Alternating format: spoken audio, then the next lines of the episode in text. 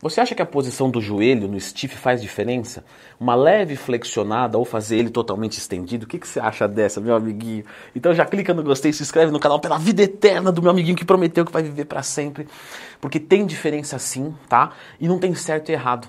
E sim o mais adequado. Então presta atenção. Esse vídeo foi inspirado porque eu recebi uma dúvida de um aluno meu da consultoria, onde eu pedi ele que fizesse o stiff com o joelho estendido, né? e aí ele me confrontou, logicamente com, com todo o respeito do mundo, né?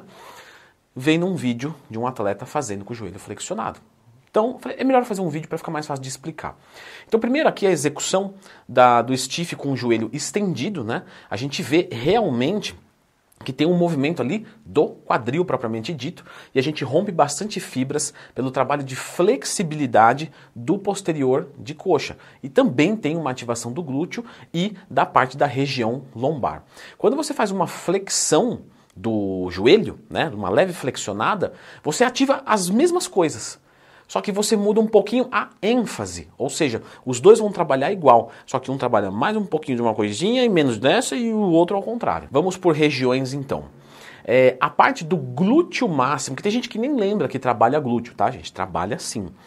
Então, para a parte do glúteo máximo, o stiff com o joelho levemente quebrado, quebrado não, não vai quebrar o joelho do seu aluno, flexionado, ele teve uma maior ativação em relação ao joelho estendido. Então, quero focar o glúteo máximo, eu vou fazer com o joelho flexionado. Só que isso é feito com um step embaixo, tá? Para aumentar a amplitude de movimento daquelas pessoas que têm uma flexibilidade maior. Então, você tem aí uma terceira variação, que é colocando step embaixo para quem tem essa necessidade, tá? Já o stiff com o joelho estendido, ele teve uma menor ativação do glúteo máximo em relação ao joelho flexionado com step. Porém, ele teve uma maior ativação do joelho flexionado sem o step em pessoas que têm a flexibilidade maior. Para resumir, para ficar mais fácil, tá? Você quer ativar mais o glúteo máximo? Nem se questiona se você tem flexibilidade ou não. Já coloca o step e faz com o joelho flexionado. Leandro, o glúteo máximo, eu vi lá o seu curso que ensina como montar um treino e periodização do zero. E lá você fala que o glúteo máximo é esse que dá espessura, né? Que dá projeção para trás. O glúteo médio e mínimo é o que dá projeção para o lado, certo? Que é mais trabalhado em cadeira abdutora. No glúteo médio e mínimo, houve diferença de ativação entre os dois ou três stiffs? Não, não houve diferença. Já para o bíceps femoral, que faz parte do posterior de coxa, ó, fotinho do bíceps femoral, você vê que ele não é o posterior de coxa completo, tá?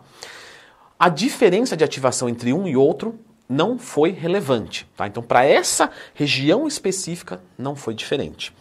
Para o glúteo médio, que é aquele glúteo que dá uma sensação de glúteo esparramado, né? O glúteo médio mínimo, ele dá mais largura, certo? E o glúteo máximo, ele dá mais projeção, aponta mais o teu glúteo para trás, ok? Então no glúteo máximo a gente já discutiu, glúteo médio mínimo também não houve diferença entre os stiffs. Já no semitendinoso, que aí olha essa parte aqui que é também do posterior de coxa, houve uma maior ativação no stiff com o joelho flexionado em cima é, do step. E nesse ponto aqui, o stiff com o joelho estendido foi onde teve menor ativação, ou seja, o stiff com o joelho flexionado sem o step também foi superior ao estendido. E aí eu quero trazer uma coisa legal para vocês. Aí fala, pô, Leandro, mas para mim até ontem era só posterior de coxa, agora tem bíceps, não, membranaço fica tranquilo, tá? O que, que eu quero mostrar para vocês? Como é detalhado o trabalho, certo? É um estudo muito bom. Só que você que não vai reduzir o teu percentual de gordura num nível de competição, não é uma preocupação muito grande. Na verdade, não é uma preocupação. O teu posterior de coxa tem que ficar grande, certo? Com o teu percentual de gordura, não vai dar para ver esse detalhe e outra. Se der para ver, não é a sua avó, não é a sua mãe ou a sua namorada, né, ou seu namorado, enfim, que não vai perceber, que vai perceber isso, certo? É, isso aí quem vai perceber é um árbitro de fisiculturismo. Então, qual que é a conclusão? Através da eletromiografia, eletroeletricidade, mio, músculo, grafia escrita, a escrita do músculo através de impulsos elétricos. É que as três variações são excelentes para glúteo posterior de coxa e a região lombar. Agora, se você precisa dar um pouquinho mais de ênfase num, num glúteo máximo, Então você pode fazer em cima do step com o joelho flexionado. E lembre-se, o step é bem-vindo porque aumenta a amplitude de movimento, tá? Então ele é necessário para você conseguir ativar mais o glúteo, certo? Leandro, só seus alunos podem te mandar perguntas? Não, eu abro caixinha de perguntas todo dia no Instagram. Me manda sua lá tem uma caixinha aberta, arroba Leandro Twin, exatamente agora.